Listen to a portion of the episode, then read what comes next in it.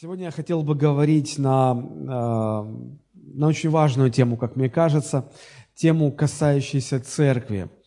И проповедь я назвал э, следующим образом. Тема сегодняшней проповеди – «Какой должна быть жизнь церкви?» Мы с вами сейчас в церкви, и мы понимаем, что э, церковь живет своей жизнью. Так вот, вопрос весь в том, какой должна быть эта жизнь. Вы можете спросить, а почему вообще возникает такой вопрос? Но такой вопрос возникает потому, что церкви сегодня представляют из себя не что-то однородное, не что-то одно, а большое разнообразие направлений, течений, форм богослужений и так далее. А, кто-то сравнил церковь а, с ручейком, который берет свое начало в горах, исток которого на какой-то вершине, и спускаясь, этот ручеек набирает силу, превращается уже в поток, в реку, и где-то ближе к устью он разделяется на множество рукавов, на множество э, отдельных русел. И если в самом истоке он представляет собой тоненькую струйку, которая вытекает, может быть, где-то из скалы, то э, в устье это такая целая сеть, как капиллярные сосуды э, в организме человека. Вот еще иногда, иногда это называют дельтой реки, да, вот множество разветвлений. И как вам кажется, э, в каком в какой точке реки, в истоке или в устье, самая чистая вода? Конечно же, в истоке, потому что там она берет начало. А в устье вода самая мутная, она содержит множество примесей. А, все, что вот а, забрал этот поток с берегов, все, что попало в воду, много-много примесей. Почему я об этом говорю? Потому что церковь очень похожа на такую реку. А, в истоке, в самом начале, когда церковь была создана, то, как жили первые христиане, это образец того, какой должна быть жизнь церкви но прошло много столетий. Фактически прошло уже две тысячи лет, без малого, две тысячи лет. И церковь прошла через различные эпохи, через различные культуры, э, ну, как бы сказать, преломлялась через э, обычаи разных народов. И э, в церкви сегодня мы видим множество-множество человеческих а, наслоений, человеческих вещей, установлений, порядков. Вот. И это предания, традиции, ожидания, требования, представления. Много очень наносного. И Бог позаботился о том, чтобы э, с течением времени все-таки у нас была возможность посмотреть, какой изначально планировалась жизнь церкви. И это описание мы находим книги «Деяния святых апостолов». А, вся эта книга представляет собой описание деятельности первых апостолов, первой церкви. И в первых э, главах этой книги мы видим, как зарождается церковь. И мы, мы находим описание этой жизни, как жила церковь. Конечно, конечно, важны э, особенности ну, времени, особенности Э, культуры и так далее. Но все это, оно должно служить и усиливать те вот базовые принципы, на которых э, формировалась, развивалась, росла первая церковь. И сегодня мы как раз об этом будем говорить. Но в самом начале я хотел бы, я хотел бы обратить ваше внимание э, на 41 стих во второй главе книги Деяний. Давайте мы посмотрим. Книга Деяний апостолов, 2 глава, 41 стих. «Итак, охотно принявшие слово его, Петра, апостола Петра, крестились, и присоединилось в тот день душ около трех тысяч». А, мы знаем, что выше речь идет о том, что апостол Петр проповедовал, он сказал свою первую проповедь, это была первая в истории христианской церкви проповедь. И э, на эту проповедь откликнулось около трех тысяч человек. И когда они почувствовали обличение от Святого Духа, они поняли, что э, они, они ошибались насчет Иисуса Христа, они поняли, что Иисус, этот Иисус и есть их Мессия, их Спаситель, они задали вопрос э, апостолам, что нам делать, чтобы спастись. И апостол говорит, покайтесь и докрестится каждый из вас, и примите дар Святого Духа. Смотрите, э, покаяние, затем крещение, и потом что происходит? 41 стих, что мы прочитали. «Охотно принявшие Слово Его, то есть приняли Слово, да, покаялись, дальше крестились и дальше что? Присоединились к церкви. Вот обратите внимание на это слово «присоединились». К чему присоединились? Присоединились к церкви, к тем 120 а, ученикам Иисуса Христа, которые, ожидая Дня Пятидесятницы, молились вместе в горнице, как мы читаем об этом в первой главе книги Деяний. И далее с 42 стиха описывается жизнь церкви, как церковь жила, и мы об этом будем сегодня рассуждать. Но еще раз, еще раз хочу обратить ваше внимание на эту последовательность. Покаяние, дальше что? Крещение, и дальше что?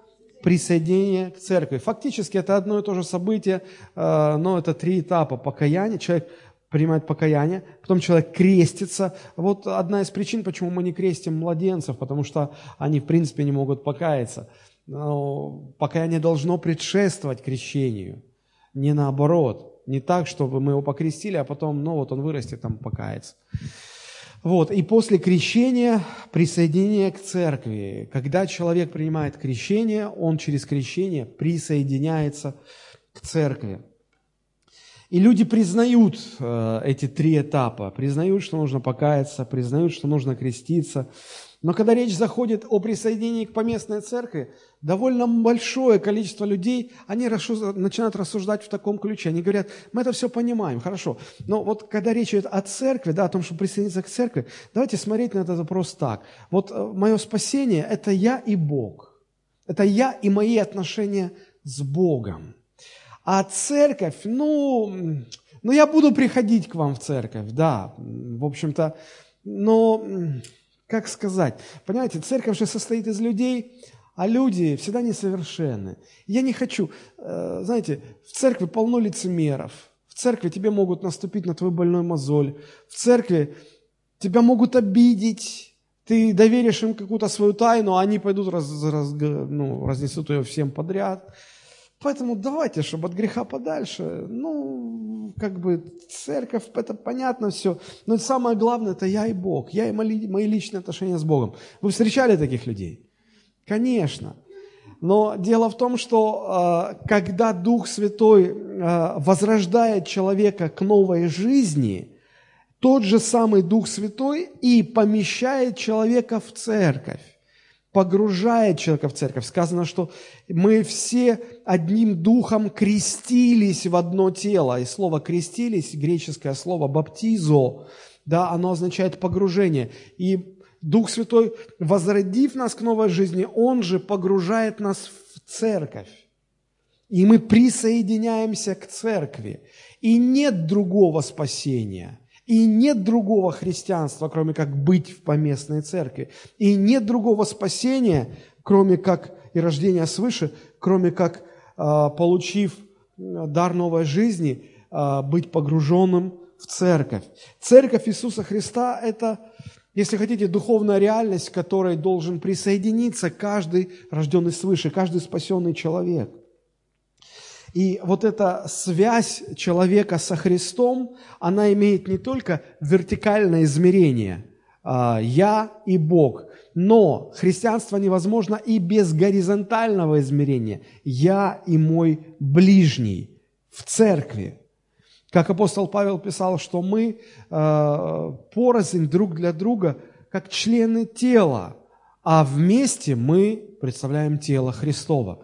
Поэтому, когда человек э, фокусирует свое внимание только на своих личных отношениях с Богом и сторонится церкви, то это не то спасение, о котором рассказывает нам Библия.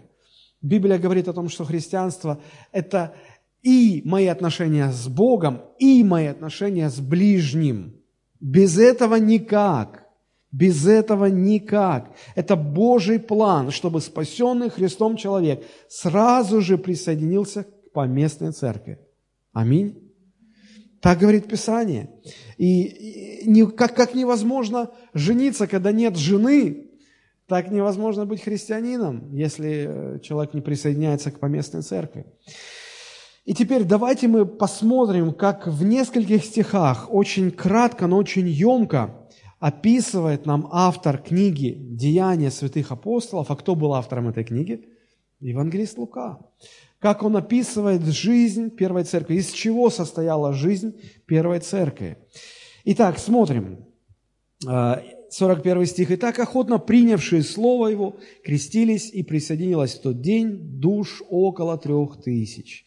И они постоянно пребывали в учении апостолов, в общении, преломлении хлеба и в молитвах.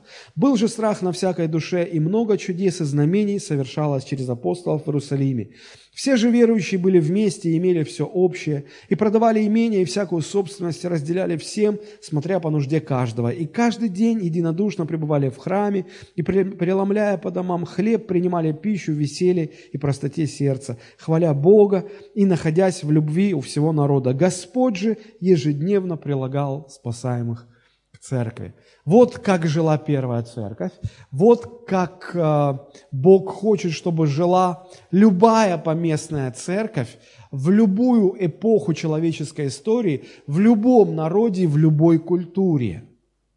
Понятно, что могут быть отличия, но принципиально э, основные принципы, основные составляющие, какой должна быть жизнь церкви, мы находим именно в этом отрывке, именно в этих стихах. Почему важно изучить вот этот образец, этот эталон, по которому церковь должна э, строить свою жизнь? Ну, потому что у каждого из нас есть свое представление о церкви, правда? Свои ожидания, свои взгляды какие-то. Вот. И поэтому нам нужно сравнить свое с Божьим. Помните, как апостол Павел советовал Тимофею? Вникай в себя и в Писание – Дело это постоянно. Сравнивай. Для чего сравнивать? Чтобы свое человеческое в сторону, а Божье брать на вооружение. И апостол говорил, делая так, и себя спасешь. И кого? Слушающих тебя. Конечно. Вот то, что нам нужно для того, чтобы внести корректировки в нашу жизнь, отбрасывая человеческое, отбрасывая наносное и держась Божьего образца, держась Божьего установления. А, это важно еще и вот по какой причине. Потому что а, мы все а, что-то приносим в церковь, правда? Ведь что такое наша поместная церковь? Из чего она состоит? Она состоит из того, что каждый из нас приносит в церковь, правда? Как апостол Павел учил? Он говорил, если у кого какое дарование, каждый своим дарованием пусть служит. Кто-то может петь, прославляя Бога, кто-то может хорошо молиться, кто-то может проповедовать Слово, кто-то имеет организаторские способности, кто-то еще что-то может сделать. И все это, как бы складывая в общую копилку, мы приносим в церковь. И вот получается наша поместная церковь. И какой она будет, от чего зависит? Кто скажет, ну, все зависит от Господа. Знаете, как в песне поется, все зависит от Бога и немножко от нас. Вот от нас тоже зависит что мы приносим в эту копилку? Если я приношу э, свое дурное настроение, если я приношу свои какие-то там проблемы, если я сам становлюсь какой-то проблемой для, для церкви, для людей в церкви, я это и приношу. И это и составляет поместную церковь. Так вот, э, для того, чтобы каждый из нас тоже подкорректировал свои ожидания от церкви, свои представления о церкви, свое понимание, какой должна быть церковь и чем она должна жить, и встав твердо, если каждый из нас твердо встанет на библейскую позицию, то мы тогда и приносить в церковь будем то, что Бог хочет. Правда? И, и, и церковь наша будет уже представлять из себя не э, собрание человеческих взглядов, традиций, представлений, а э, концентрацию Божьего установления и э, проявление этого Божьего установления в нашей жизни – вот отрывок, который мы прочитали, фактически он содержит два очень важных блока, или состоит из двух важных частей. Первая часть говорит нам о том, а, что, что было сутью жизни первой церкви, да, из чего состояла жизнь первой церкви. А второй блок, а, который начинается с 43 стиха, я бы даже так сказал, что в 42 стихе, в одном стихе помещается четыре составляющих жизни первой церкви. И с 43 стиха идет описание того, к чему привела такая жизнь, то есть результаты такой жизни. Э, во что это вылилось, в какой плод, в какие формы э, это вылилось. И вот об этом поговорим, и наши рассуждения будут носить вот такой характер. Сначала мы говорим о четырех составляющих жизни церкви, и потом мы поговорим о четырех результатах. Их тоже, кстати, четыре. Четыре последствия или четыре результата к которым приводит вот такая жизнь в церкви. Но давайте э, сначала поговорим о составных частях э, жизни церкви. Когда мы говорим о церкви, ну, согласитесь, у каждого возникает своя картина, правда, воображение. Потому что большинство из нас имели опыт пребывания или посещения разных церквей. И согласитесь, церкви есть разные. Есть э, литургические церкви, где определенная а, литургия присутствует, где священники облачены в священнические одежды, где есть, где сразу так и не разберешь и не поймешь вообще, что происходит. А есть очень простые церкви, где ну, как-то все так спонтанно происходит, по-простому. Есть церкви большие, мега-церкви их называют, да? Есть церкви маленькие, там 10 человек, там 20 человек и так далее. Есть церкви с профессиональными проповедниками, где э, из-за кафедры звучит э, глубокое слово, основанное на богословских каких-то выкладках. И есть церкви, где э, проповедуют люди без особого теологического образования, так по-простому. Э, как получится, как Господь поведет, говорят, да. Есть церкви эмоционально заряженные, где проповедник весь, исходя семью потами, кричит «Аллилуйя! Слава Господу! Ты здесь! Скажи аминь!» Особенно э, комично это выглядит, когда в зале сидит там 10 человек, из них 15 курят.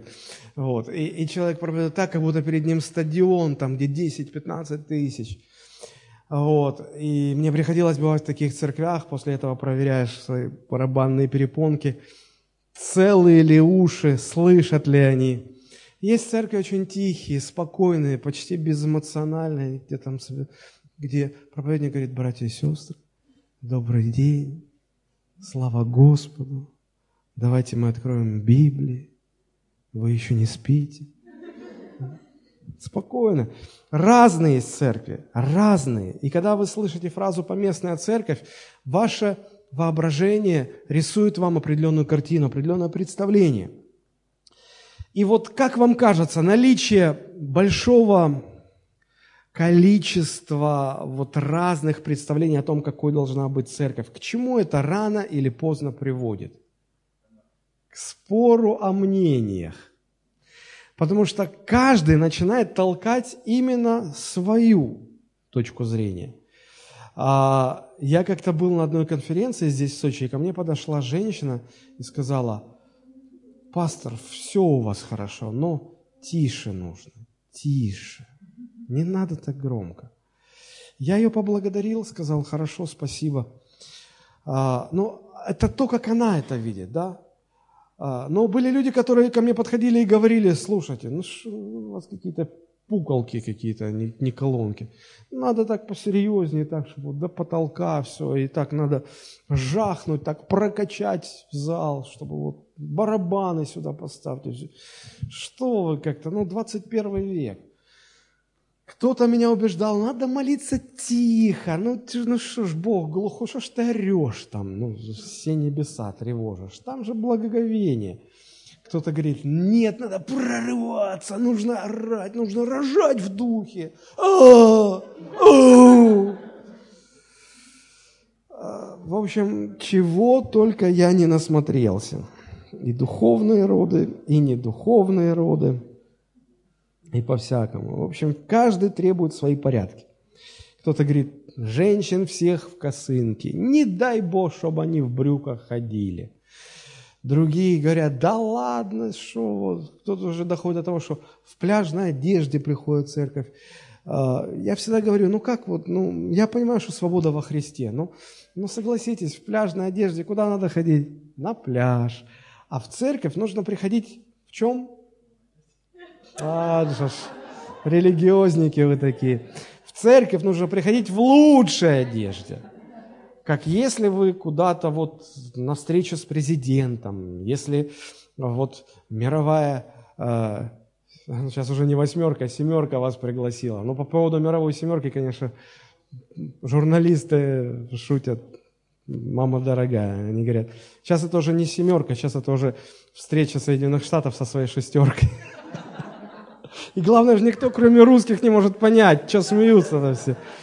На английский, ну как это перевести? Они, они не понимают. Вот, поэтому без России, да, мировое сообщество – это Соединенные Штаты и их шестерка.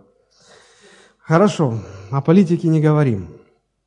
Так вот, вот эти все, э, ну не все, а, наверное, много из э, наших представлений фактически является э, вот человеческим, наносным. То, что ну, то, что Богом не планировалось, но вот в силу того, что души у людей разные, кому-то одно ближе, кому-то другое, вот нам хочется перекроить церковь по своему образу и подобию.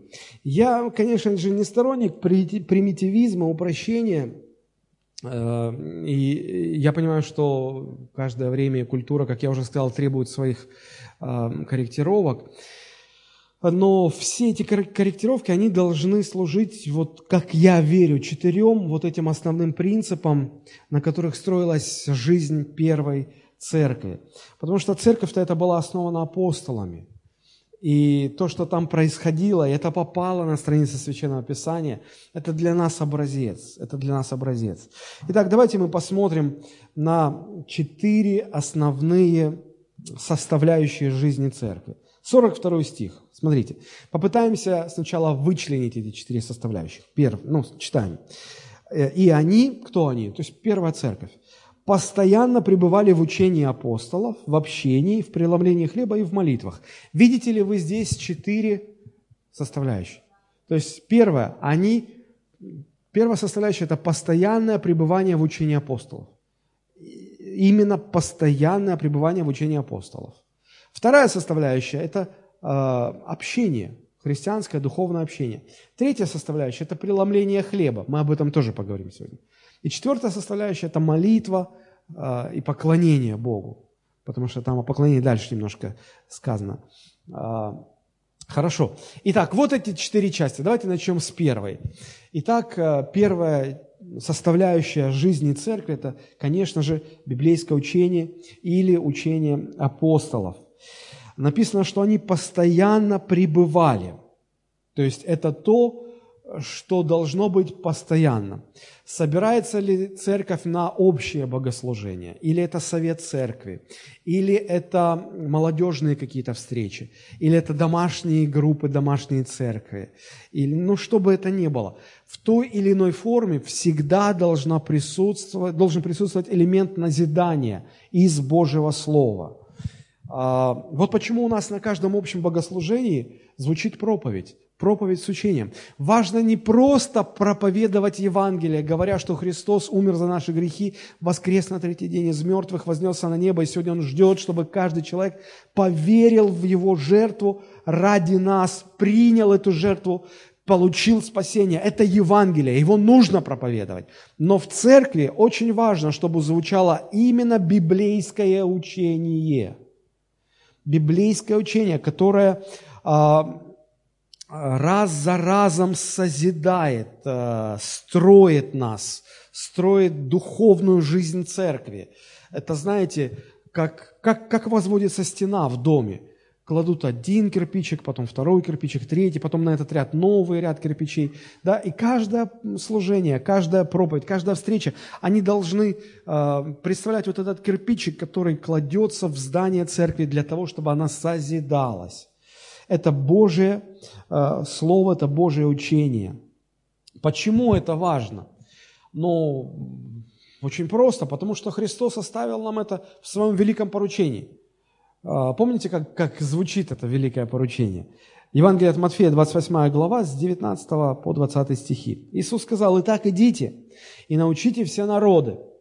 А в греческом оригинале вот эта фраза «научите все народы», она более конкретно так звучит. А, «Делайте учеников во всех народах». Или я бы так по-русски, чтобы было благозвучно. «Воспитывайте учеников во всех народах». Хорошо, воспитываем. Да, вот, вот мы а, проповедуем Евангелие в разных народах. Мы в разных народах не проповедуем. Мы по большей части здесь, в городе проповедуем. А, но предполагается, что церковь должна идти к людям, проповедовать Евангелие. И те, кто откликнутся на проповедь Евангелия, помочь им стать учениками. И вот когда они стали учениками, там что сказано? Крестите их во имя Отца и Сына и Святого Духа, да?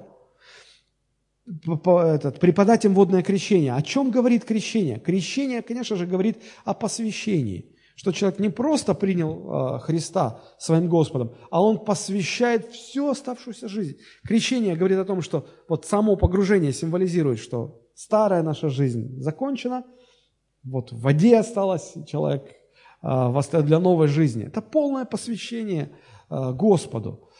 И вот э, это не просто уже ученик, а посвященный ученик, да?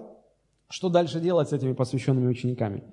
А вот, когда написано «крестя их во имя Отца и Сына Святого Духа», дальше сказано «уча, уча, учить надо, уча их соблюдать все, что я повелел вам».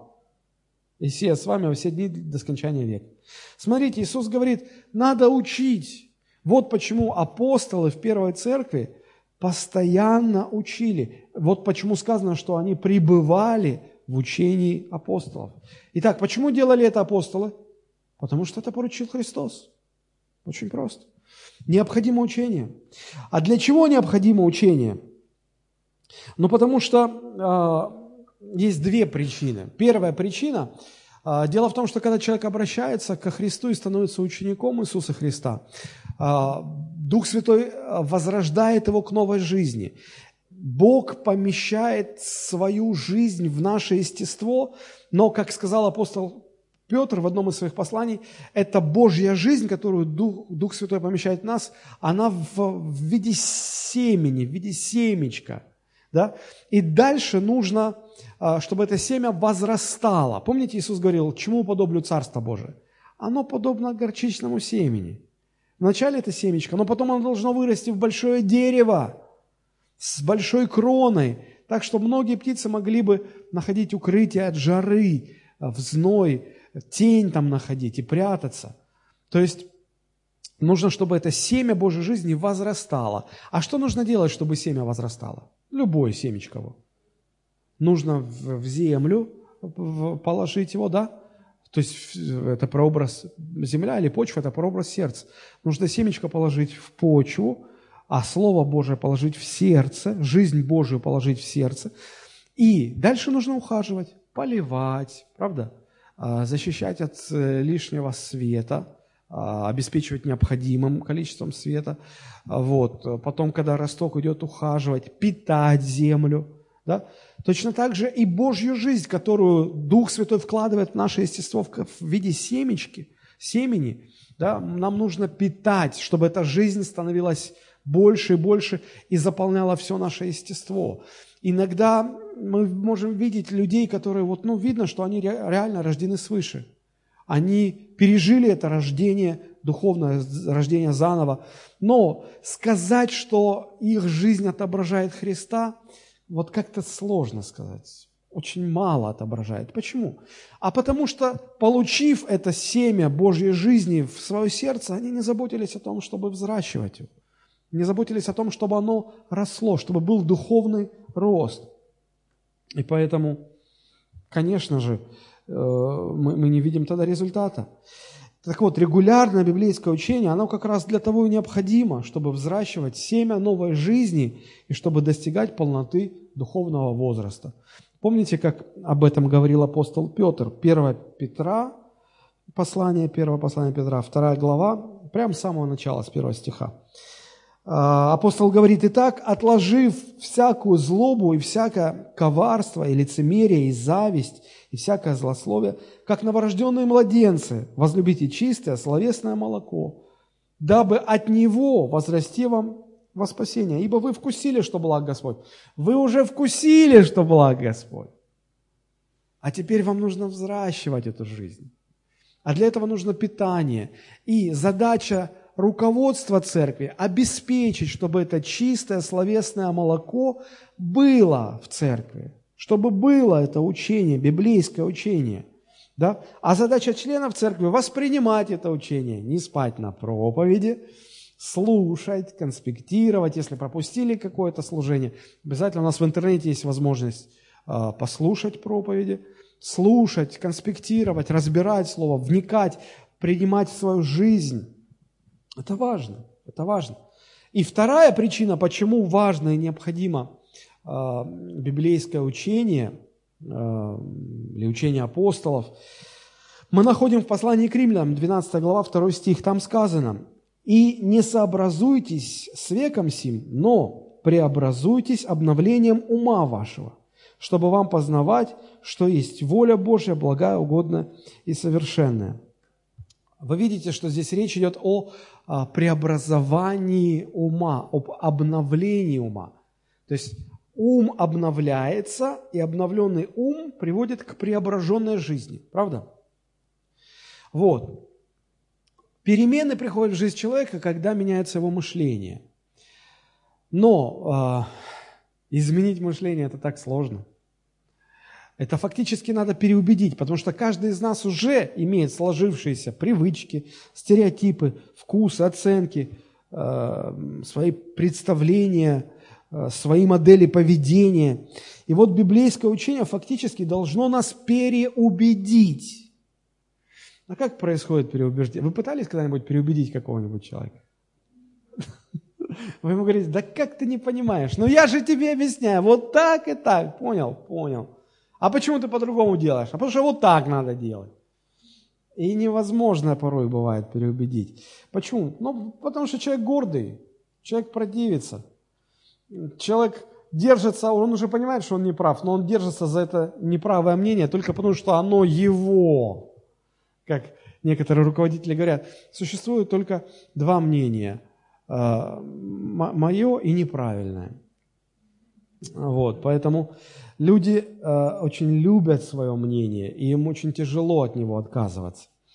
Так вот, э, Кроме того, человек привык, он говорит, ну я всю жизнь привык так. Ну что, мне уже 50 лет, а вы попытаетесь... Ну я так уже привык, что, что же вы хотите? Да? И вот очень сложно какие-то изменения привнести, добиться каких-то перемен. Но посмотрите, вот в этом втором стихе 12 главы к римлянам сказано, «Не сообразуйтесь с этим веком, к которому вы привыкли, к обычаям вы этим привыкли, но преобразуйтесь обновлением ума вашего, чтобы вам познавать, что у Бога есть воля, Бог этого хочет. То есть вы должны поменяться не потому, что пастор церкви, вот у него, вот, вот он этого хочет, чтобы вы так себя вели или вот так делали. Нет, потому что у Бог хочет, у Бога есть воля, у Бога есть план, э, ну, понимание, как это должно быть. И мы должны э, к Божьей воле стремиться. То есть, посмотрите, что здесь важно.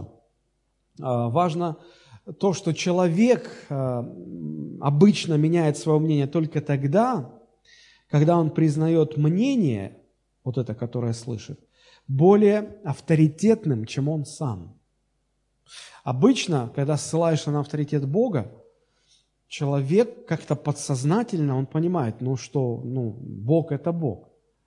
Знаете, я, когда был молодым христианином, совсем э, даже год еще не ходил в церковь, года не было, э, я попал на уличную евангелизацию, где молодые люди, постарше меня, правда, они э, свидетельствовали о Христе, там звучали короткие проповеди. И когда прозвучал призыв, кто хотел бы принять Христа, э, вышел один человек, который сказал, знаете, а я вот хочу вам сказать, что я не грешник, я хороший человек, вот моя жена, вот мои дети, я, у меня нет любовницы, я э, забочусь о своей семье, я никого не убил, я я хороший человек, а вы говорите, я грешник. Ну как меня можно сравнить с убийцей, с маньяком каким-то, с насильником? Ну, я не грешник. Я тогда не знал, что сказать. Ну, я про себя думал, слава Богу, что ни я, ни меня спросили. Я думал, как он сейчас выградится? А парень этот молодой говорит, послушайте, ну на самом деле все очень просто. Смотрите, у нас, и он обращается к толпе, он говорит, у нас есть два мнения. Первое, это мнение этого человека, два мнения по одному вопросу. Этот человек говорит, что он не грешник, а Бог говорит, что он грешник. Кто-то один из них врет. Как вам кажется, кто? И все сразу, ну Бог, Бог же не может врать, Бог не врет. И тот такой потупился, говорит, ну как, говорит, хороший ты человек или плохой человек. Даже самый хороший человек не дотягивает до Божьих стандартов. Пойми, речь идет не о твоем мнении, о том, Бог, считает ли Он тебя не грешным, святым. А Бог как раз, а с Его мнением уже не поспоришь. То есть авторитет, да? Мы так учимся. Э, знаете, когда, э, когда у вас, э, ну, я не знаю, ну, в квартире выключилось электричество, да? Вы не знаете, что сделать. Вы что делаете? Вы зовете электрика. Электрик приходит вы, и говорит, дайте ключ от щитка. Вы послушно даете. Незнакомый вам человек, вы послушно даете. Он говорит, выключите все. Вы, наверное, сразу включили микроволновку, стиральную машину, утюг, фен. Да, а что, нельзя было? Не, ну можно, но приводит к таким последствиям. И он начинает объяснять, что вот это нельзя, вот это, это. И вы сразу, да-да-да, мы больше не будем. То есть, почему вы так быстро соглашаетесь? Потому что вы понимаете, что это специалист. Да, и это, этот человек представляет некий авторитет. И только потому, что вы его признаете за авторитет, вы его слушаетесь. То есть а, в любом обучении всегда необходимо наличие авторитета. А, любой преподаватель, который вас учит чему-то, если он для вас не является авторитетом, вы ничему не научитесь, и он вас ничему не научит. Как в еврейском народе есть поговорка, которая мне очень нравится, там сказано, для того, чтобы лить из одного сосуда в другой, чтобы научить кого-то чему-то, нужно, чтобы принимающий сосуд был ниже, а наливающий выше. То есть нужно почитать за авторитет того, от кого ты собираешься учиться чему-то. Вот почему с кафедры должно звучать авторитетное Божие Слово. Вот почему должно звучать авторитетное библейское учение. Помните, написано, что Христос, когда Он пришел и начал проповедовать в синагогах, Он так сильно отличался от всех фарисеев, от всех раввинов, от всех странствующих проповедников. Чем Он отличался? Кто помнит? Он говорил как власть имеющий. Он говорил авторитетно. Если некоторые говорили, ну, под долгом рассуждении, многочисленном изучении различных отрывков истории, я так думаю, что, наверное, нужно э, тратить три минуты на омовение рук перед тем, как сесть за стол. Второй говорит, не, нет, ты не достал, а ты не учел еще вот то, что говорил Равин Гамалиил, а он высчитал, что есть некое подобие прообраза чего-то там с чем-то, и нужно не три минуты, а три минуты десять секунд. Это очень важный момент. Я вам говорю. И, и, и конечно же, они, когда вот так проповедовали, люди думали, Слушайте, лучше бы вы не изучали эту Тору. И когда пришел Христос и проповедовал, Он не говорил там, я так думаю, мне так кажется. Он говорит, так говорит Господь, Дух Господень на мне, ибо Он помазал меня. И люди, когда это слышали, не поняли, о, слушай, за этим человеком действительно Бог стоит. Они чувствовали эту власть. Христос говорил со властью, учил со властью. Это не значит, что Он дерзко говорил – это значит, что он говорил дерзновенно.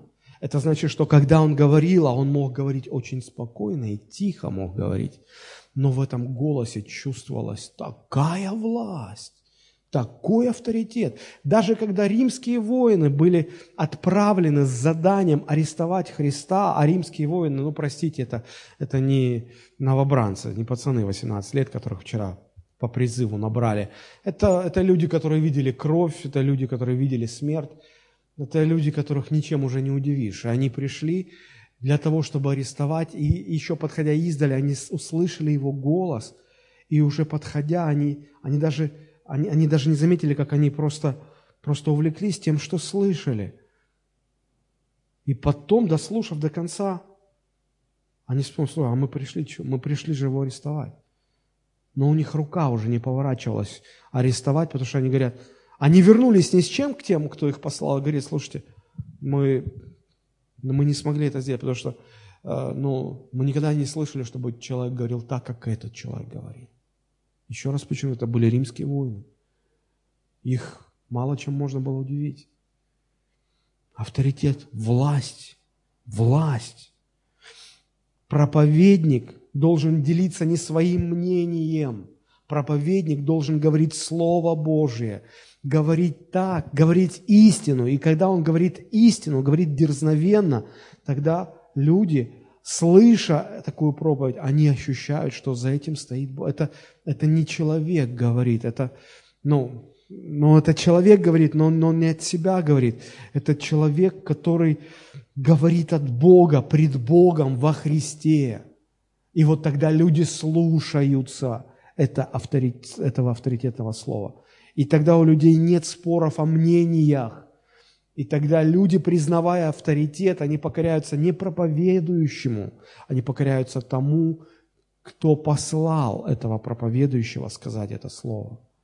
Вот почему важно библейское учение, авторитетное библейское учение – Любая церковь должна стремиться к тому, чтобы в ней звучало чисто, неповрежденное Божие Слово. Насколько это будет возможно, настолько а, будет и рост, духовный рост каждого члена церкви, потому что а, рост приходит не от того, что кто-то делится своим мнением. Вот я считаю, что так должно быть, а я считаю, что... А, а как же, братья, давайте проголосуем. Друзья, ну церковь это же не демократия, где тут праймерис можно устраивать, выборы э, и так далее. Нет. Царство Божие – это царство с царем. Это не э, президентская республика, где избирается президент. Так вот, это очень важная часть библейского учения. А, конечно же, одно оно не говорит, что все повально начнут духовно расти, потому что ну, одно дело кран открыть, а другое дело нужным боком бутылочку туда подставить, чтобы водичка наливалась, правда? Ни той стороной уже не нальется. А с кафедры это может звучать библейское учение, но если человек не тем местом повернут к этому потоку, то все будет мимо. Поэтому важна еще вторая составляющая. А вторая составляющая это что? Общение. Да? Деяние 2.42. И они постоянно пребывали в учении апостолов, и они пребывали в общении. Общение, духовное общение, христианское общение, также необходимо для духовного роста, как и библейское учение. Но проблема, знаете, в чем заключается? В том, что под словом «общение» мы понимаем зачастую не то, значение, не тот смысл, который Бог вкладывал в это слово общение. Общение – это не просто собраться и поговорить, собраться и побыть вместе. Это не совместные разговоры, это не посиделки за чаем.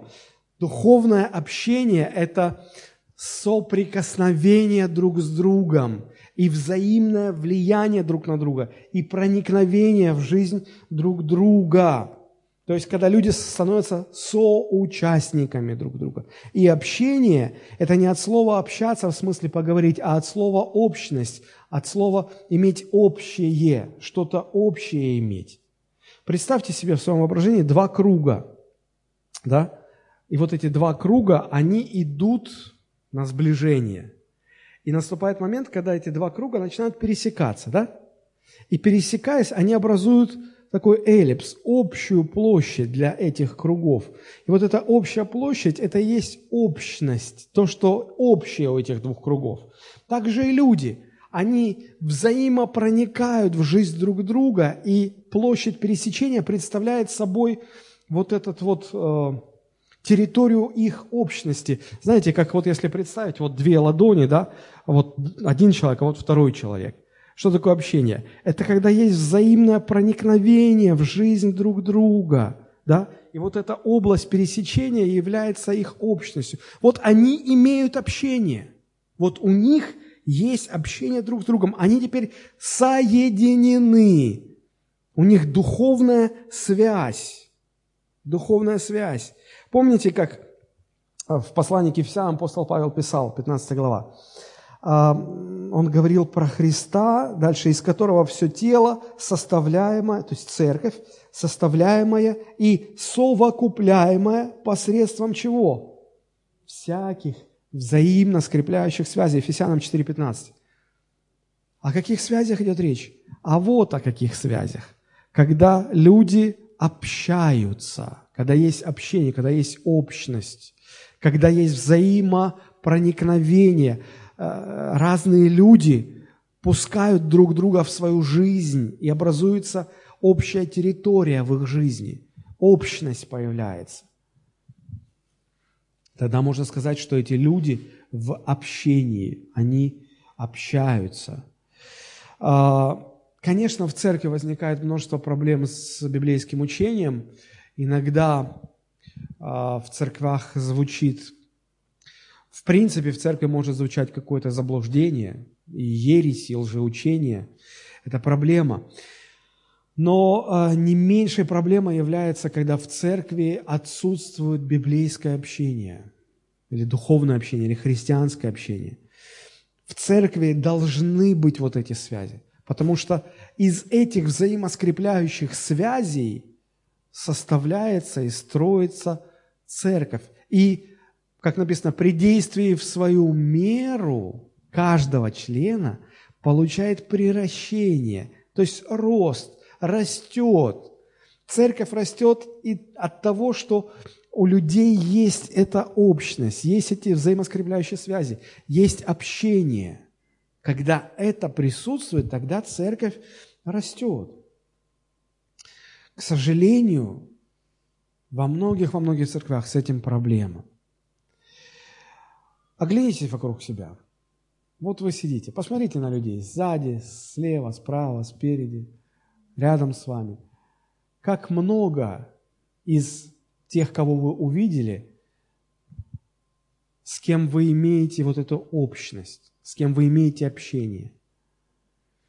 Многие вокруг вас, вы даже не знаете, как их зовут. Просто не знаете. Но э, со многими вы просто здороваетесь, улыбаетесь при встрече. Это уже хорошо, это уже какая-то связь уже. Но не останавливайтесь на этом. Можно идти дальше. Духовное общение предполагает взаимное влияние друг на друга при действии в свою меру каждого члена. Такой должна быть церковь. Такой должна быть церковь. Вы скажете, ну, пастор, ты идеализируешь как-то картину. Я понимаю, я понимаю, что со временем, за многие годы церковь превратилась в некую организацию, члены которой научились создавать вокруг себя самые настоящие коконы, защитные коконы. То есть они как улитки. Каждый носит на себе свой домик, в который можно сразу спрятаться. Улиточная такая церковь. Есть ячеечная церковь, есть там еще а есть улиточная церковь. Собралась такая церковь на служение, каждая улиточка села на свой стульчик – головку так аккуратно высунула, приподнял. Что там проповедник говорит? Да, трошки ан- антенки настроила, послушать, что там, как там. Только собрание закончилось, все сразу. Вот знаете, что меня в улитках удивляет? А, улитки – это, ну, а, особенно эстонские улитки. Они такие медленные. Представьте, собрались улитки – на забег, марафон. Ну, побежали, побежали. И вот так вот по миллиметру, по миллиметру, медленно, медленно, медленно. Но, если вы когда-нибудь видели улитку, которая высунулась из своего домика, я в детстве такие эксперименты проводил. Я брал травинку и касался этой улитки. Так, раз, коснусь ее. Как быстро они прячутся в домик. Вот они все делают медленно, жуткие тормоза, но в домик они прячутся быстро. И все. Сразу раз и туда.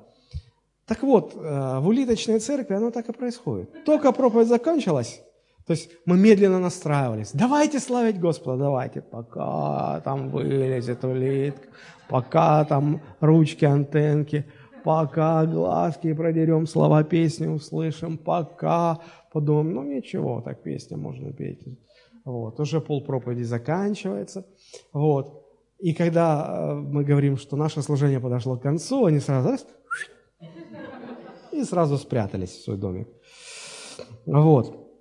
Это еще хорошо, когда такие э, члены церкви во время проповеди открываются, а то есть, которые не открываются. Пришли так сквозь раковину, что-то там донеслось. Ну, серьезно, а как вот, э, ну, улитка в домике, да, когда идет прославление, когда люди молятся, руки поднимают, а вот человек стоит вот как будто стенка футбольная перед воротами, да, и, и, и не шелохнется. Ну, улитка. Ну, не вышел еще из домика. А, закрытые люди, закрытые. Знаете, что нужно для того, чтобы было общение? Ведь это очень просто. Открыться. Вот смотрите, вот э, две руки, да? Для того, чтобы они могли взаимопроникать, нужно, чтобы они были открыты. А если они раз и закрылись, вот как, как, вот, как вот тут взаимопроникнуть? Ну никак. Вот оно будет кулаками вот так вот. Только только бить друг друга будете кулаками, никакого проникновения не будет. То есть для того, чтобы иметь общение, нужно раскрыться. Раскрыть ладонь, раскрыть сердце, раскрыть душу. Без такого а, открытия невозможно общение духовное. А без такого общения невозможно нормальная жизнь церкви. Конечно, мы все боимся такого общения.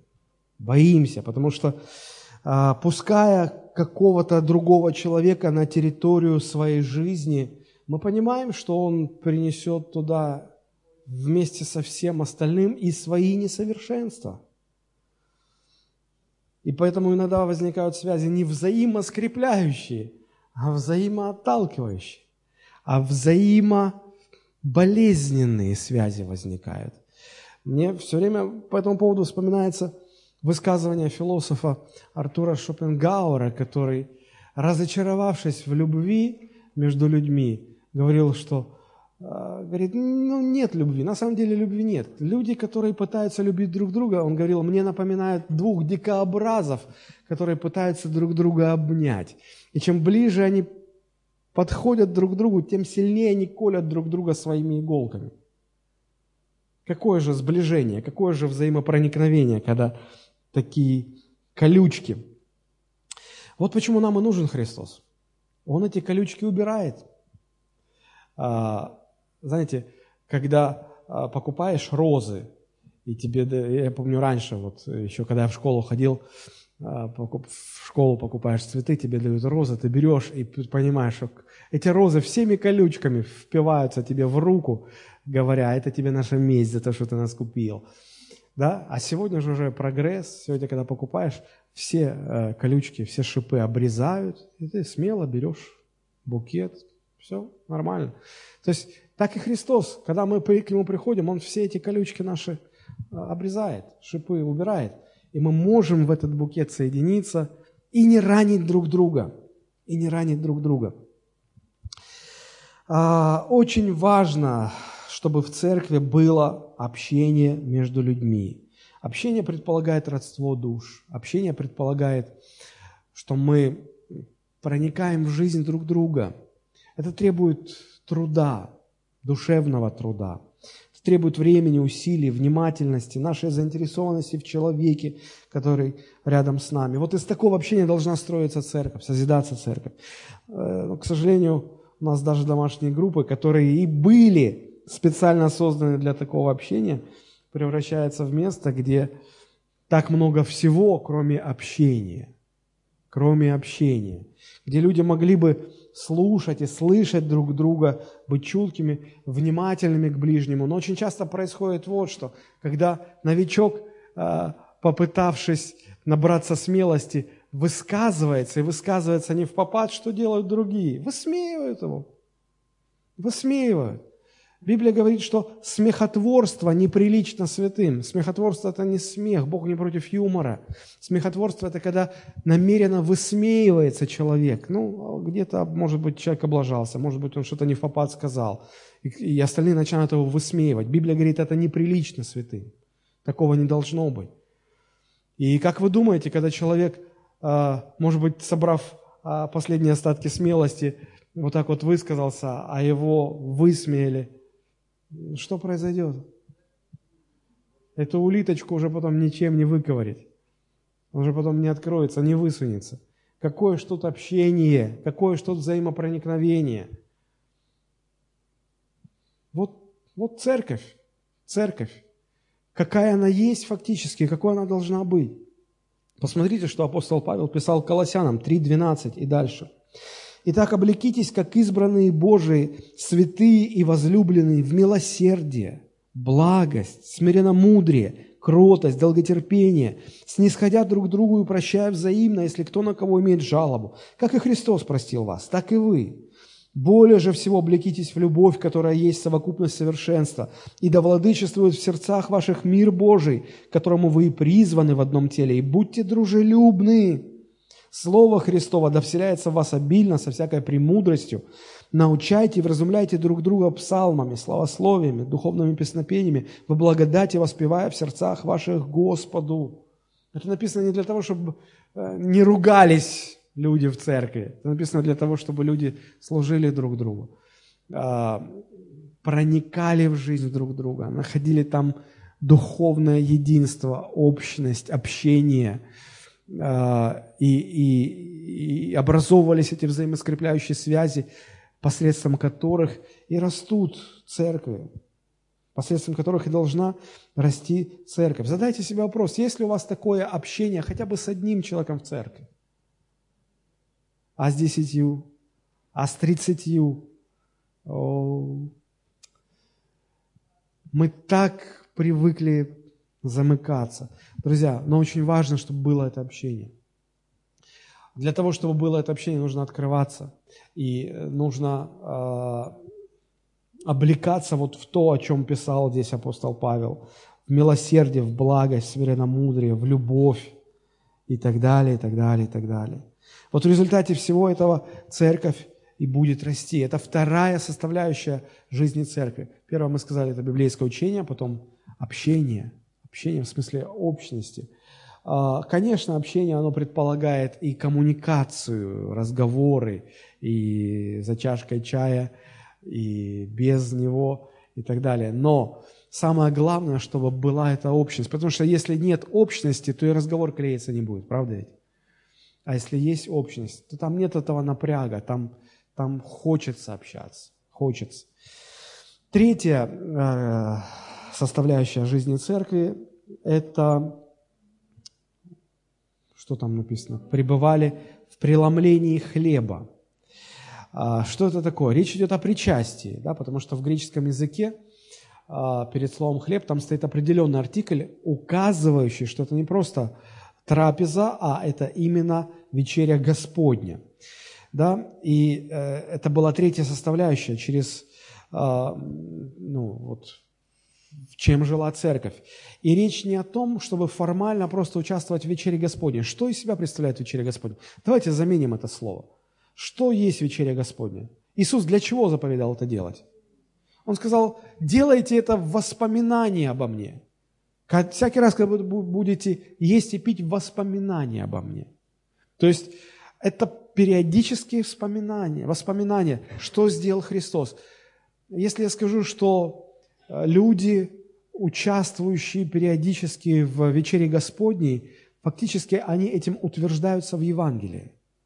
Они, э, они напоминают себе о том, что, э, что такое Евангелие. Да? Когда Чарльза Сперджина попросили охарактеризовать Евангелие, в двух-трех словах он сказал, я даже в одном слове могу сказать, что такое. Говорит, Евангелие – это замещение – Иисус Христос, ну нет русского такого слова, заместил меня, да? Но Иисус Христос стал вместо меня. Вместо меня взял мои грехи, вместо меня умер, а, а я вместо него получил его праведность. Вот это, это одно слово – замещение. И э, когда мы участвуем в вечере, мы это вспоминаем, мы освежаем это в памяти. Мы размышляем над этим.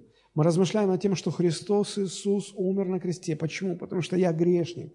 Что меня дальше ждет? Небеса. Почему? Потому что Он меня простил, потому что Он заплатил за меня – в послании к евреям, 12 глава, 2 стих написано, чтобы мы взирали на начальника и совершителя веры Иисуса, который вместо предлежавшей ему радости претерпел крест, пренебрегший посрамление, и воссел одесную престола Божьего. И смотрите, что написано.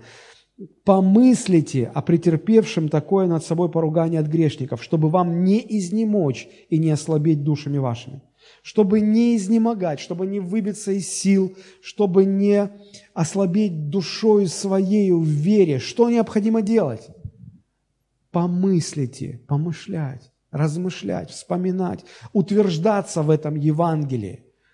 Поэтому третья составляющая церкви, почему они и участвовали часто в вечере? Чтобы утверждаться в истинах Евангелия, чтобы вспоминать, чтобы размышлять, чтобы помышлять об этом, чтобы взирать на Христа чтобы не потерять силу.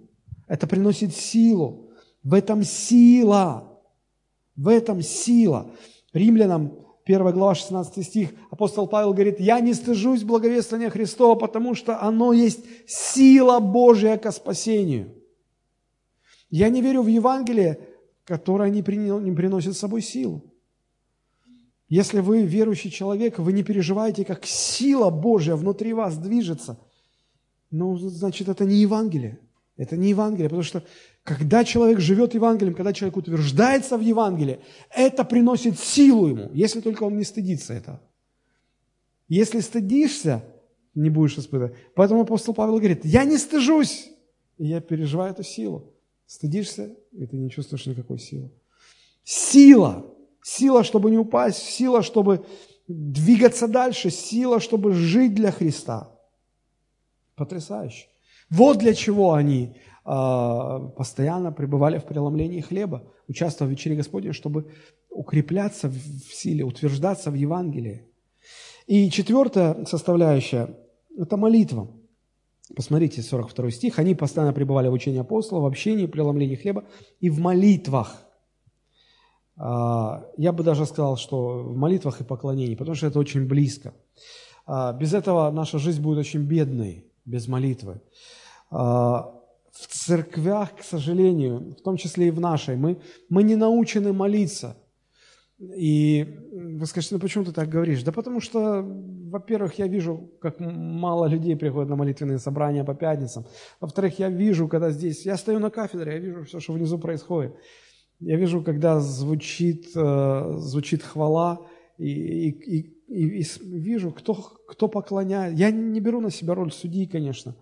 А, конечно, может человек сказать, ну, а, я никак это не выражаю, у меня глубоко в сердце это все. Но от избытка сердца все остальное будет видно. Поэтому мы просто пытаемся себя где-то обманывать, может быть. Друзья, и если уж упрек, то это не в вашу сторону упрек, это прежде всего в мою сторону упрек, потому что я как пастор не научил. Если э, церковь, в которой я несу служение пастора, не молится, не поклоняется Богу, это я виноват. Я не научил.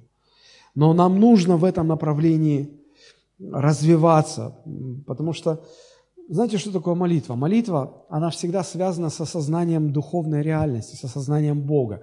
Как учил Христос молиться? Он говорил, молитесь же так, «А, «Отче наш, сущий на небесах». То есть, смотрите, сразу мы видим здесь осознание Бога. Почему это важно? Потому что мы-то живем в, в, в естественной реальности, да, физической реальности, в реальности этого мира. И, и на нас давит мирское мышление, на нас давят проблемы, на нас давит суета, на нас давят трудности все. И вот что происходит под давлением? Когда берете печать и в пластилин давите, что происходит? Она оттиск делает на пластилине, да?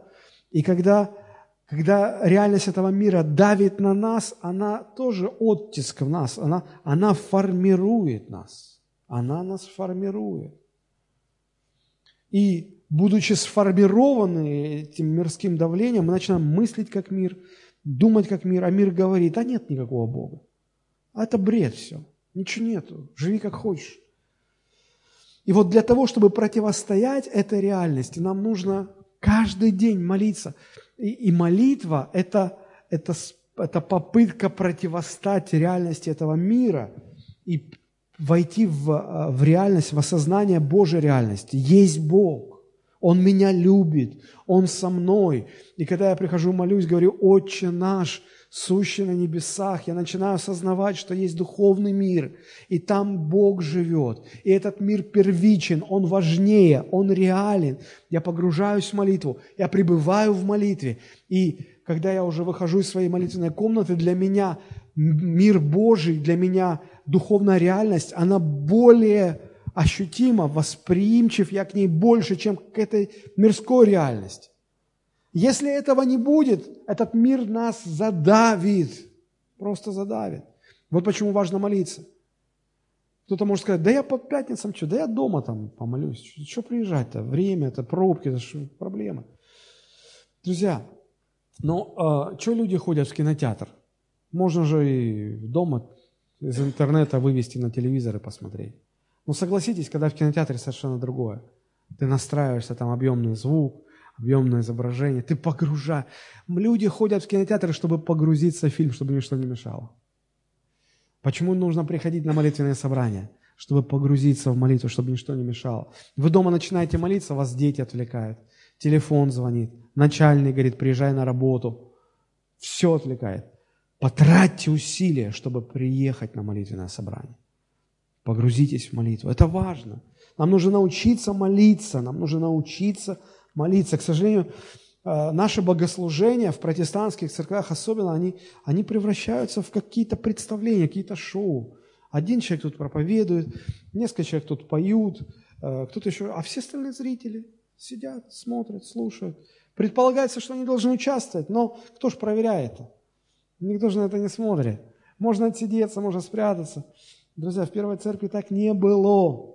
Каждый участвовал, каждый был в теме. Очень важно научиться молиться, потому что человек, который не молится, а, его вера ему не поможет. Человек, который не молится, его вера похожа на стул с тремя ножками. Пока на него не опираешься, он вроде стоит, ничего так, для мебели красиво. Да, и пока, пока этот мир не надавил на такого верующего, он, да, он верующий.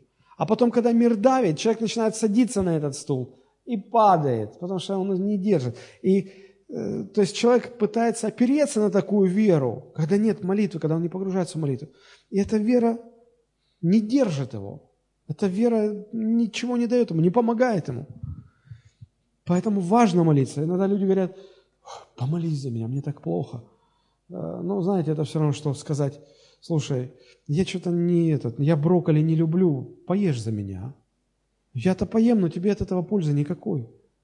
И помолиться за тебя могу, но тебе от этого пользы никакой. Конечно, надо иногда молиться друг за друга, иногда бывает так тяжело, что и сам Иисус просил, чтобы апостолы молились, поддерживали его в молитве. Это все на своем месте. Но я просто о другом говорю. Итак, вот эти четыре составляющих. Что это первое? Учение а, апостолов, библейское учение – Второе – это общение. Третье – это утверждение в Евангелии через вечерю Господню. И четвертое – это молитва, поклонение. Да? А, смотрите, когда церковь живет правильной жизнью, то это приводит к правильным результатам, правда? К правильным плодам. Церковь, это делает церковь эффективной. А, в чем выражается эффективность церкви или успех церкви? Люди сегодня меряют успех церкви по-разному, но в основном это мирские какие-то критерии, правда? А, много людей, о, значит, крутая церковь. Там богатая церковь, много денег, эффективная церковь.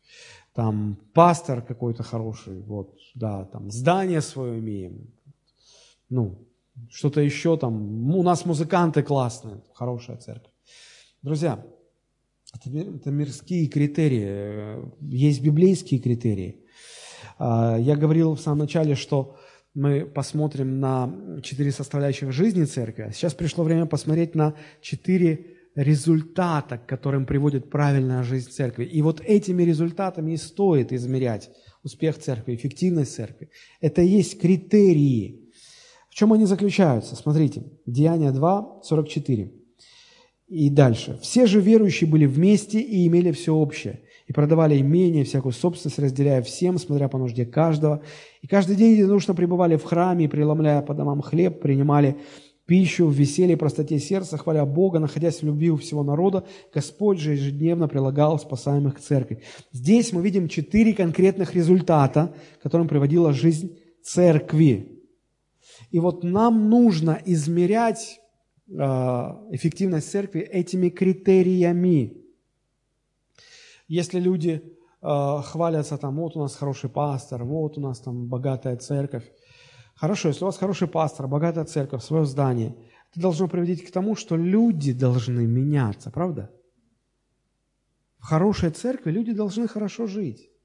Я не про, я про духовную жизнь, я не про то, что там в хорошей церкви каждому за служение по 100 долларов раздают. Хотя и такие церкви были, кстати. Вот. Ну, не будем об этом, ладно. Вот. А, просто, если это хорошая, эффективная церковь, то то прежде всего должно отражаться на том, что людям там должно быть хорошо. Иначе какой толк от этого хорошего пастора, собственного здания и всего остального? Итак, а в чем же это выражается? Первое. Посмотрите. Все же верующие были вместе, имели все общее. И продавали имение, всякую собственность, разделяли всем, смотря по нужде каждого. Первый результат. О чем это говорит? О жертвенном служении друг другу. То есть а, первое, Первый результат или первый критерий э, эффективной церкви – это когда люди преображаются таким образом, что в их сердцах живет желание жертвенно друг другу служить. Вот чем нужно измерять эффективность церкви. Насколько люди жертвенные там, чтобы служить друг другу. Я понимаю, вы слышите, что они имели все общее и продавали имение, разделяли там по нужде кому что. Вы скажете, пастор, ты что, нас к колхозу призываешь? Коммунизму? Нет, друзья. А, дело в том, что между коммунизмом и тем, что здесь написано, существует очень большая а, разница. А, почему? Что такое коммунизм? Коммунизм всегда предполагал насильственное изъятие ценностей у людей с целью последующего распределения как это видится правильным верхушке, правда? А здесь никто, здесь апостолы не отбирали ничего у людей. Здесь не было этого руководства сверху. Люди сами, видя, что вот этот нуждается в этом, этот нуждается в этом, а у меня есть возможность помочь, доходило до того, что люди продавали земли, имения, дома, просто чтобы помогать ближним. Почему? у них было настолько жертвенное сердце, настолько горело желание участвовать в жизни друга, служить друг другу, жертвовать. Их это не останавливало. Это самопроизвольно возникало изнутри. Люди готовы были искать пользы ближнего. Люди были способны ощущать чужую боль. Сегодня столько христиан, которые молятся о том, чтобы им действовать в дарах Духа Святого, а они, элемент, они не способны сострадать другой чужой боли. Какие дары Духа Святого, если вы просто даже не чувствуете боль человека, который рядом с вами? О каких дарах мы говорим? Во что? Первое, что нужно научиться, это научиться чувствовать боль друг друга, ближнего. А, мы, мы вот от этого как-то так отдалились. Мы, мы же знаете, как рассуждаем. Мы рассуждаем как прагматичные люди. Ага, ты попал в беду, ну, сам дурак, сам виноват. Ну, а в, в конце концов, ну что ж ты? Ты не видел, куда ты идешь? Ну, все. Что, по делу? Мы забыли о том, что когда человеку больно, да, он виноват, но когда человеку больно, его нужно утешать, а не наставлять. Ему нужно не, не нотации читать, не морали читать, а ему нужно боль облегчить.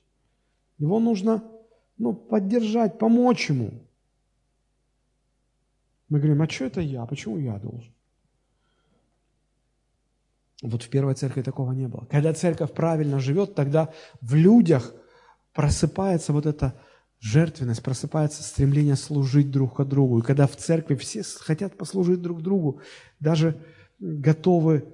А, я, я читал об одном случае, когда один парень копил на, на машину, он хотел себе купить машину, и он, он, он уже скопил 1 миллион рублей. И однажды он оказался в семье, где мальчику срочно требовалась операция. Он говорит, я никогда не видел такого жизнерадостного пацана. А ситуация была такая, что нужно было 800 тысяч. И, и, и буквально на следующей неделе нужно делать операцию, иначе он умрет. Он просто умрет. И он говорит, я разговаривал с этим мальчиком. Я сказал, послушай, тебе надо верить в чудо. Давай с тобой вместе помолимся Богу. Он говорит, я верю. Я верю, что Господь поможет мне. Он молился, верил. И когда этот парень, который копил себе деньги на машину, он ушел, он оставил на столе конверт с деньгами. И этот пацан потом подходит к столу, берет конверт, видит деньги, там был миллион рублей. Говорит, кричит, мама, мама, мне, мне Иисус ответил. Ему сделали операцию, он остался жив. Я когда это размышлял над этим, я подумал, а, а смог бы я так поступить? В конце концов, это чужой ребенок, там, чужая семья. Пусть его родители об этом думают. В конце концов, я... А я сейчас... А я если отдам, я же никогда уже машину... А я же не накоплю. Когда церковь живет настоящей жизнью, как Бог запланировал, первое, что происходит, к чему это приводит, в людях созревает вот это жертвенное стремление служить друг другу. Вот по этому критерию нужно оценивать эффективность церкви. Второе, к чему это приводит. Посмотрите, 46 стих. «И каждый день единодушно пребывали в храме и, преломляя по домам хлеб, принимали пищу в веселье и простоте сердца. Здесь вот преломляя хлеб, здесь уже э, это слово «хлеб» используется с неопределенным артиклем. Речь не идет о вечере, речь идет о том, что люди приглашали друг друга в гости по домам. В гости просто вместе кушали, общались. Посмотрите, они пребывали в храме, а потом, выходя из храма, они шли домой и приглашали к себе домой на обед – на общение, приглашали людей. И все это было в веселье и в простоте сердца. Просто, радостно, весело. Вы когда-нибудь такое переживали? Я уверен, что да. Хотя бы раз каждый это, наверное, переживал. Мы все это хотим. Это говорит о единстве. Смотрите, единодушно пребывали в храме, единодушно, потом ходили друг к другу в гости. Единство оно не возникает в результате конференции по поводу единства церкви. Оно не приходит извне, оно рождаться должно изнутри. Когда церковь живет правильно, когда жизнь церкви базируется на вот этих четырех основных принципах, тогда это изнутри приводит к единству церкви, к единению. И люди, они едины не только на, на, ну, на собраниях, они едины в обычной жизни. Они ходят без спроса, ну, в хорошем смысле это – Э, в гости общаются. То есть они, им это в радость. Не так, что О, опять эти пришли к нам, а у нас ничего нет. Мы уже все съели.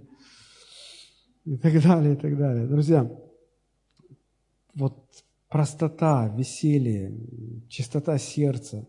Знаете, мы думаем, что нам иногда не хватает там лучших жилищных условий, еще одной машины или какой-то еды нам не хватает. На самом деле нам не хватает простоты сердца и радости. Вот согласитесь, если даже в плохих условиях, ну, как вот Соломон пишет, лучше э, кусок хлеба и при нем мир в доме, нежели дворец, э, и стол ломящийся от явств и, и полон дом раздора. Вот чего хочется, это простоты, радости, мира в доме. И тогда макароны сойдут за спагетти, паста, баланеза, и кусок хлеба сойдет за невероятное лакомство и так далее. То есть, опять же, извне этого не добиться, это должно родиться изнутри. Третий результат, к которому приводит естественная жизнь церкви, это я бы сказал, естественное свидетельство этому миру о Христе. Посмотрите 47 стих. «Хваля Бога и находясь в любви у всего народа, Господь же ежедневно прилагал спасаемых к церкви». Я верю, что свидетельство о Христе должно быть естественным. Когда в жизни церкви э, видна жертвенность, желание служить друг другу, единство, э, простота сердца, веселье, радость, вот когда все, все это, когда на все это смотришь снаружи, люди неверующие смотрят на такую церковь, ну, согласитесь, им этого хочется, это, это привлекает. Ну, все этого хотят. Вот почему сказано, что они находились в любви у всего народа. Это привлекает. И привлеченный человек, он начинает спрашивать, а, а что вас такими делает? Почему вы такие? И вот теперь как раз-таки возникает место и время, и возможность для свидетельства о Христе. Почему это и названо свидетельством? Иисус сказал, вы будете моими свидетелями.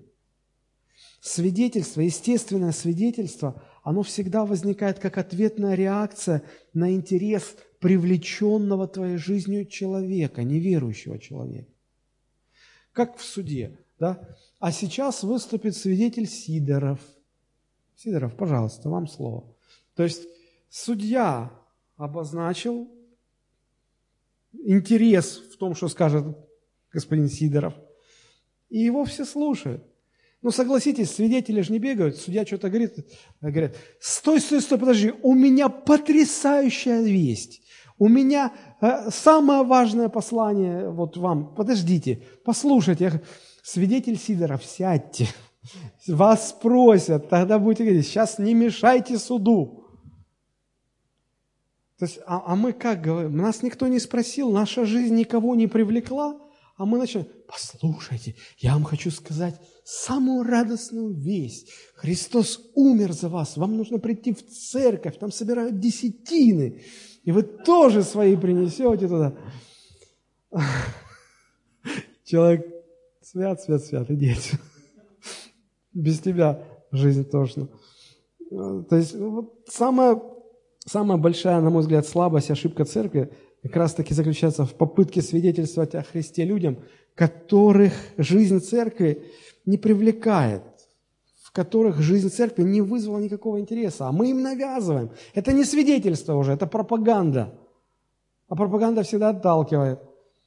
Свидетельство, естественное свидетельство, это когда, как, это когда ответная реакция, человек заинтересовался.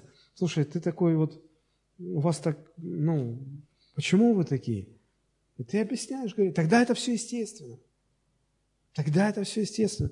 И вот именно естественное свидетельство о Христе является результатом или следствием того, что церковь живет вот так, как написано в Писании.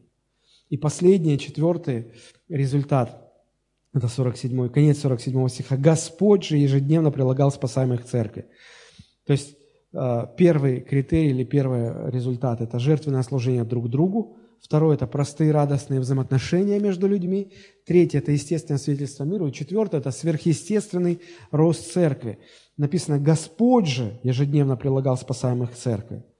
То есть это не, не люди там, о, сейчас я молюсь, я делаю свидетельствую, сейчас моя домашняя группа вырастет на полтора человека. А, и, и мы пытаемся, и оно, оно даже на пол человека не вырастает – мы думаем, ну, уже все, сил нету. А тут вы почти ничего не делаете. Господь прилагает спасаемых в церковь. Когда это происходит? Мы так моем, мы говорим, Господи, прилагай спасаемых в церковь. А это происходит только тогда, когда есть уже э, жертвенность, служение друг другу, когда есть простые, радостные взаимоотношения между людьми, когда есть естественное свидетельство о Христе, когда церковь живет в учении апостолов, а, в преломлении хлеба, в общении, в молитве, в поклонении. Вот тогда это приходит. Вот тогда это приходит. То был результат не усилий человеческих, но сам Господь это делал. Итак, если жизнь церкви основана вот на четырех принципах, которые мы говорили, библейское учение, общение, утверждение в Евангелии, поклонение и молитва, тогда такая жизнь приводит к четырем результатам, о которых мы говорили – жертвенное служение друг другу, простые радостные отношения между людьми, естественное свидетельство мира и сверхъестественный э, рост церкви. Вот целью моей проповеди было показать на чем должна основываться жизнь церкви, какой должна быть жизнь церкви. Чтобы, живя так, начав так жить, мы имели вот эти четыре результата. Чтобы мы имели те же результаты, какие были у той церкви. В вашем сердце зародилось хотя бы маленькое желание жить так, как вот мы сегодня об этом читали. Слава Богу. Давайте мы помолимся, поднимемся, помолимся.